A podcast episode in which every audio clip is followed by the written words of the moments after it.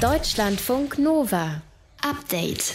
Über zwei Monate ist es jetzt her, dass in NRW und Rheinland-Pfalz eine verheerende Flut wirklich ganze Landstriche verwüstet hat. Besonders betroffen war und ist davon das Ahrtal. Mein Kollege Martin Schütz aus dem Update-Team kommt aus Bad 9a. Du bist ja immer wieder vor Ort, seitdem die Flut deine Heimatstadt in Teilen zerstört hat.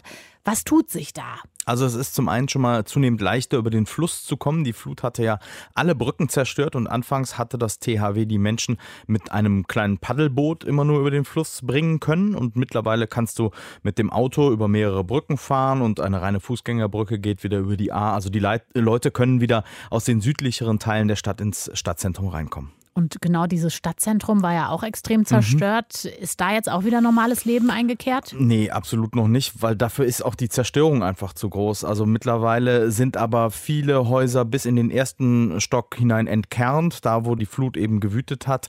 Ladenzeilen, die sind so mit, mit Holzbrettern und Schaltafeln verschlossen. Provisorische Laternen spenden zumindest ein bisschen Licht abends, ähm, damit man ein wenig Beleuchtung in den Straßen hat.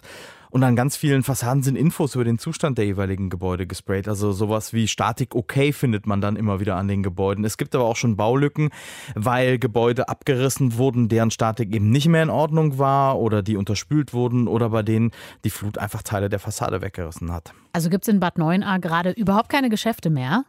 Das kommt langsam wieder. Also auf dem Platz vor der katholischen Kirche äh, hatten zum Beispiel, als ich das letzte Mal da war, ein Metzger und eine Apotheke wieder ihren Betrieb aufgenommen, in Containern. Das ist halt einfach der Platz dafür da gewesen.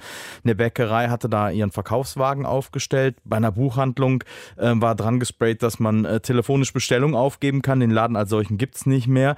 Und bald wird auf einem Parkplatz so eine Art Ladenstadt äh, in, in großen Zelten eröffnet, sodass die Menschen sich dann wieder da zentral versorgen können. Ich erinnere mich noch, dass bei den ersten ersten Bildern, die wir so gesehen haben, da standen wirklich überall Autos rum, mhm. Müll, Schuttberge und so weiter. Alles war zu sehen. Ist das denn mittlerweile weggeräumt worden? Nee, also gerade die Autos sind noch an ganz vielen Stellen im Stadtgebiet noch übereinander gestapelt und werden dann da gesammelt. Das ist wirklich gespenstisch, wenn man an diesen Autostapeln vorbeigeht. Dazwischen ja. steht da mal ein Wohnmobil oder ein Camper, sowas. Äh, es ist auch immer noch extrem staubig in der Stadt, weil überall Putz und Estrich abgeschlagen werden, äh, Schutt rumliegt. Die Polizei ist ist mit einem Wasserwerfer täglich unterwegs, der immer wieder Straßen und Wege äh, vom, vom Staub befreien soll, das ein bisschen feucht hält. Aber man muss ganz ehrlich sagen, wenn man da unterwegs ist, die Luft, die ist an vielen Stellen immer noch sehr, sehr schlecht, sehr, sehr staubig. Also das ja. ist echt belastend. Kann ich mir richtig vorstellen. Was fehlt den Menschen am meisten gerade? Also was natürlich dringend fehlt, ist Gas zum Beispiel. Also noch immer können die Menschen nicht richtig heizen und so langsam wird es kalt. Ne? Die Ausläufer ja. der Eifel sind nicht weit. Aber äh, die Gasleitungen, die entlang oder unter oder oberhalb der A verlaufen sind, die wurden eben auch komplett zerfetzt, zerstört. Aber in Heimersheim, das ist ein Nachbarort von Bad Neuenahr, ist die Leitung schon wieder in Stand gesetzt worden und laut dem Energieversorger gehen ab heute da die Monteure in die Häuser und richten alles her, damit die Menschen dort wieder heizen können. Das ist alles schneller vorangegangen als ursprünglich ursprünglich geplant. Also es gibt auch gute Nachrichten und von dort aus geht es dann weiter entlang der A aufwärts und bis November soll das Gasnetz wieder halbwegs in Ordnung sein, sodass die Leute wenigstens heizen können dann und den Winter irgendwie da überstehen können. Strom und Wasser gibt es schon seit einiger Zeit wieder. Kann man denn schon sagen, ob viele Menschen dem Ahrtal irgendwie den Rücken kehren werden?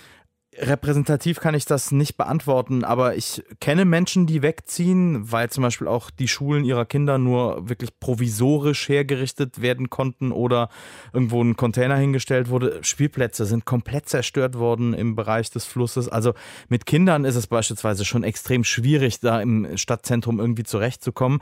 Auf der anderen Seite, meine Eltern äh, wohnen in einem Dreiparteienhaus am Hang, das von der Flut nicht betroffen war da will niemand wegziehen in der äh, Gegend, in der Straße. Es ist halt die Heimat.